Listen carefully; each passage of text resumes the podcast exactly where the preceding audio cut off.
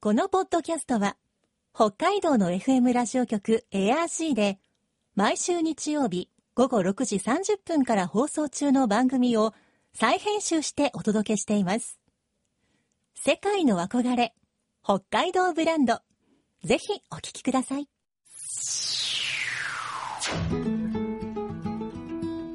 今、世界から注目される北海道。この番組では、北海道が世界に誇る自然、文化、産業などをピックアップ。北海道の持つ魅力や可能性をゲストの方に伺います。お相手は鈴木舞です。今回のテーマは、北海道のサウナ。全国的なブームとなっているサウナですが、道内のサウナ施設の数は全国でもトップクラスに多く、北海道ならではの魅力的なサウナが多いことから、全国からサウナーと呼ばれるサウナ愛好家が訪れています。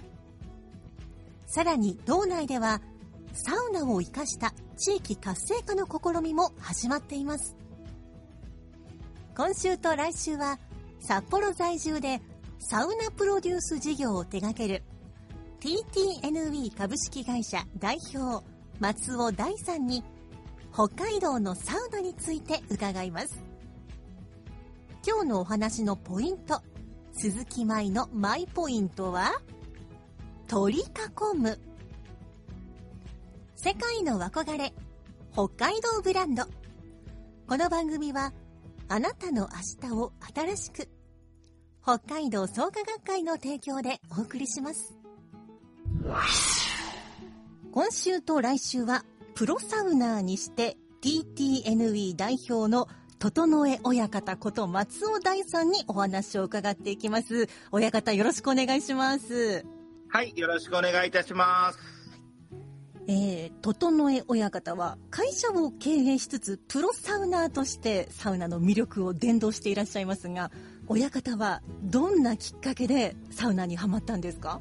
いやー僕あれなんですよね、なんか子供の頃からこう連れてってもらってたというか、うんうん。父親とかにスーパー銭湯とか連れてってもらってて、で、そういうとこ行くといつも水風呂に入って、吐く息が冷たくなる感じがサウナ入った後に、それが好きだった子供だったんですよね。はいうん。実はですねあの私ちゃんとサウナに入ったことがないんですよ。えー、舞さん、それは、僕らあのサウナーにとっての大好物ですあね。そうですか。あの怒られるんじゃないかと思ったんですけど。いやいやいや、僕は、僕らはね、そういう方をサウナにが、のことが好きになってくれるのが大好きな、だったんで、はい。ありがとうございます。あのはい。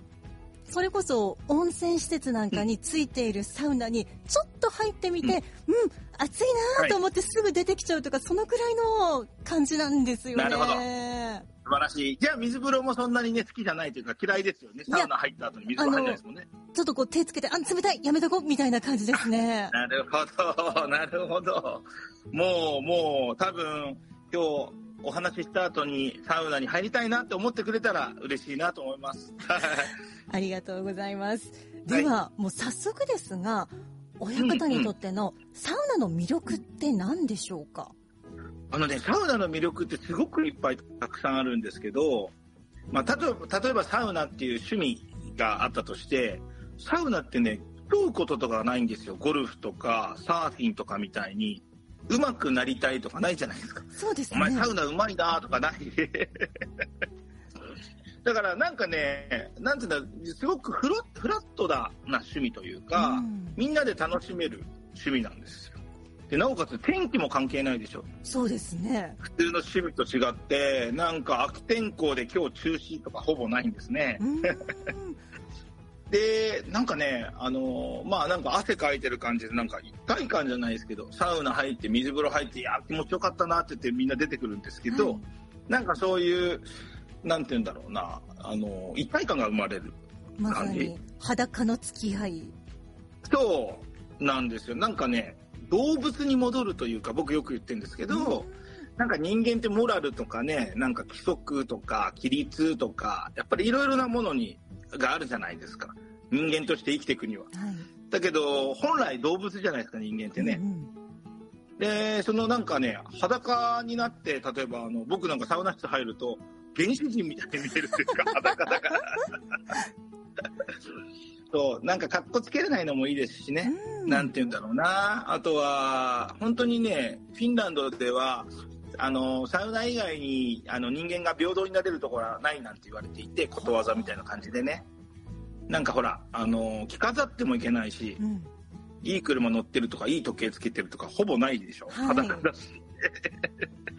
だからなんか、本当にね、サウナって本当に平等だなっていつも思うというか、うん。んっていう感じですかね。はい。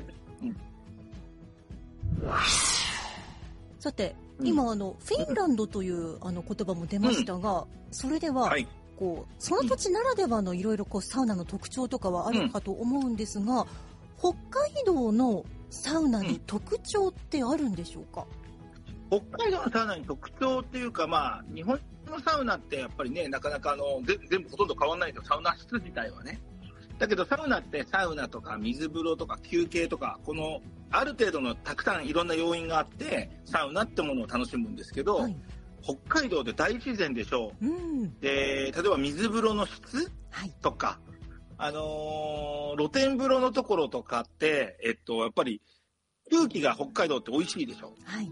だからそういう部分も、あのーすごい北海道って水も良ければ、外の空気も良くて、えっ、と、なおかつ温泉の、温泉があったら温泉の質もいいとか、そうそう、素晴らしい要素があるんですね。サウナ以外をなんかこう、取り囲む要素が素晴らしいっていうか、うん。です。あの新聞の記事などでわざわざ道外から北海道にサウナに入るために旅行に来た人のお話なんかを読んだことあるんですけど、まさにそういうのを味わいにいらっしゃったということですかね？そうですね。本当に。彼らはそれを求めてきてますよね。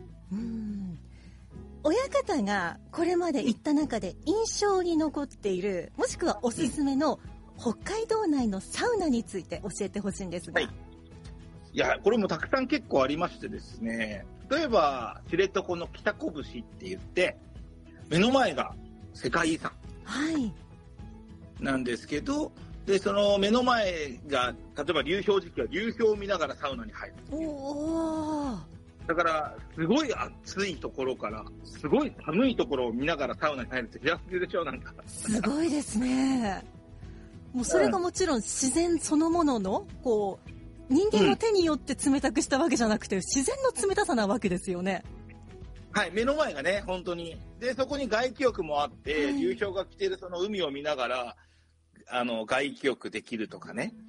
あとは、白銀荘っていうところは、雪山にダイブするみたいな。冬の時期は。そうですね。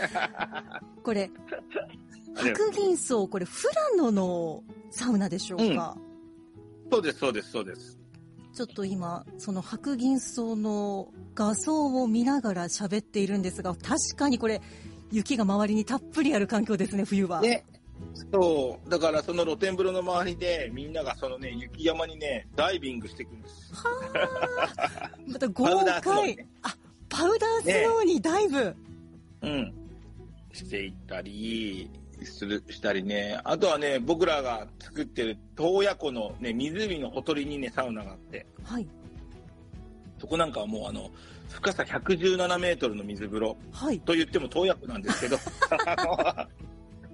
サウナ上がって、そのまま湖にドーンって飛び込むっていうね、ことができたり。洞爺湖のもうまさしく TTNE サウナというお名前がついてイベートいますが、なサウナだったりね、えー。はい。非公ちょっと住所非公開なんですけど、そういうとこにあったり。これに入りたいという人はどうすればいいんでしょうか？これね、あの、僕と仲良くなってもらおうかな。なるほど。いやでもこうやってこう洞爺湖の、もうサウナでこう温まった体をそのまま洞爺湖の湖に入るというのは、これはもう感覚的にも、うんこう目の前の景色的にも素晴らしいでしょうね素晴らしいですよね、やっぱりね。本当にすごいんだよな。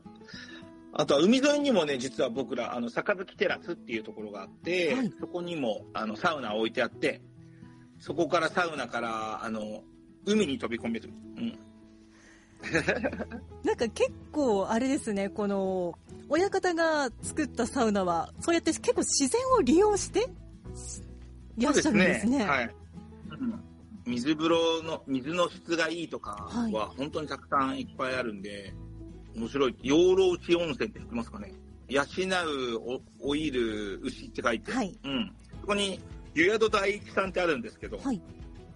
そこはね、あの、温泉水を使ったスチームサウナみたいなのがあったり、へー温泉サウナっていうのがあったり、えっ、と、お湯の質とか、あと、浴槽の質もすごくいいんですよ。火場、はい火場作りで。すごいいい香りで。で、目の前が川ではい。っていう感じだったりね。やっぱりお話を聞いていると北海道ならではというか、そこにある自然とか温泉とか、そういうのをすごく素敵に組み合わせていますね。ねえなんか面白いですよ、本当に。フクロウが来たりするから、養老市温泉なんかは。それは楽しそうです。はい。もうそういうところにおそらく道外の方はもちろん海外からのお客様もまあいらっしゃったりすると思いますが、まあそういった方々のこう評価とか感想なんかはどうなんでしょうか？あの、海外の方の評価はすごく高いですね。北海道って。うん、北海道のサウナというか、まあ、日本全国のサウナそうなんですけど、やっぱり海外の人ってスパが好きな文化の人たちいるんですね。ドイツとか、フィンランドとかもそうですし、まあいろいろやっぱそのスパが好きな人たちの評価はすごく高いです。あんなに充実しているところ、世界中見てもやっぱ他にそあんまりなかったりするんですよ。へえ、まあ人口の数から言ったらそういった施設は、まあ、日本北海道多い方なんでしょうかね。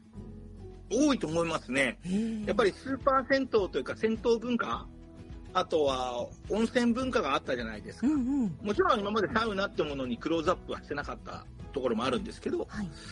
なんかそういう部分で言うと、ちゃんとサウナがついてたりしてたところもいっぱいあったので、うん。なんかそこを今、再利用というか、また新たにこう、リブランディングしてるんじゃないですかね。うんこうより楽しくよりいろんな人が利用できるようにでしょうかはい。そうなっていってると思います。では、えー、サウナを利用する際に注意点があったら教えてほしいんですがサウナを利用する時の注意点は、サウナーたちの、サウナーって僕らね、あの、サウナ好きな人たちのことサウナーなんて言いますけど、はいやっぱりね、一番やっちゃいけないのは、水風呂に入るときに、汗を流さないでそのまま入っちゃう人。はあうん。それはやっぱり一番ダメですよね。まあ言ってみれば温泉に入るときにこう体を洗わずいきなりドボーンと入るみたいなうん。そう。だからマナーとしては一番そこはすごく大事う。んあとは女性のサウナ室によくあるのが、サウナの場所取りとかね。うん。限られたスペースなのにね、場所取っちゃったらね、あの、他の人入れないから、はいうん。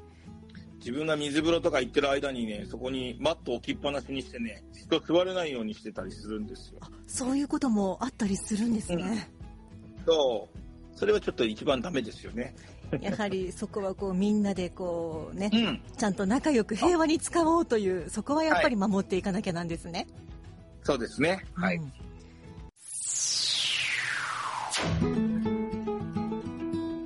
世界の憧れ北海道ブランド今回のゲストは整え親方こと松尾大さん今日のマイポイントは取り囲むでした世界遺産流氷パウダースノー湖。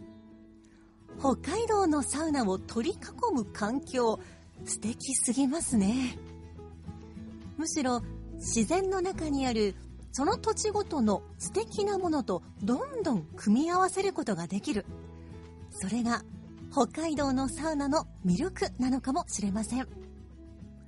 来週も松尾さんに北海道のサウナについて伺いますさてこの番組では皆さんからのメッセージをお待ちしています番組の感想やあなたの思う北海道ブランドなどぜひお寄せくださいクオカード3000円分を毎月抽選で1名の方にプレゼントしています。詳しくは番組のホームページをご覧ください。北海道ブランド。そこには世界を目指す人たちの知恵と情熱があります。来週もそんな北海道ブランドに元気をもらいましょう。ご案内は鈴木舞でした。世界の憧れ、北海道ブランド。この番組は、あなたの明日を新しく、北海道創価学会の提供でお送りしました。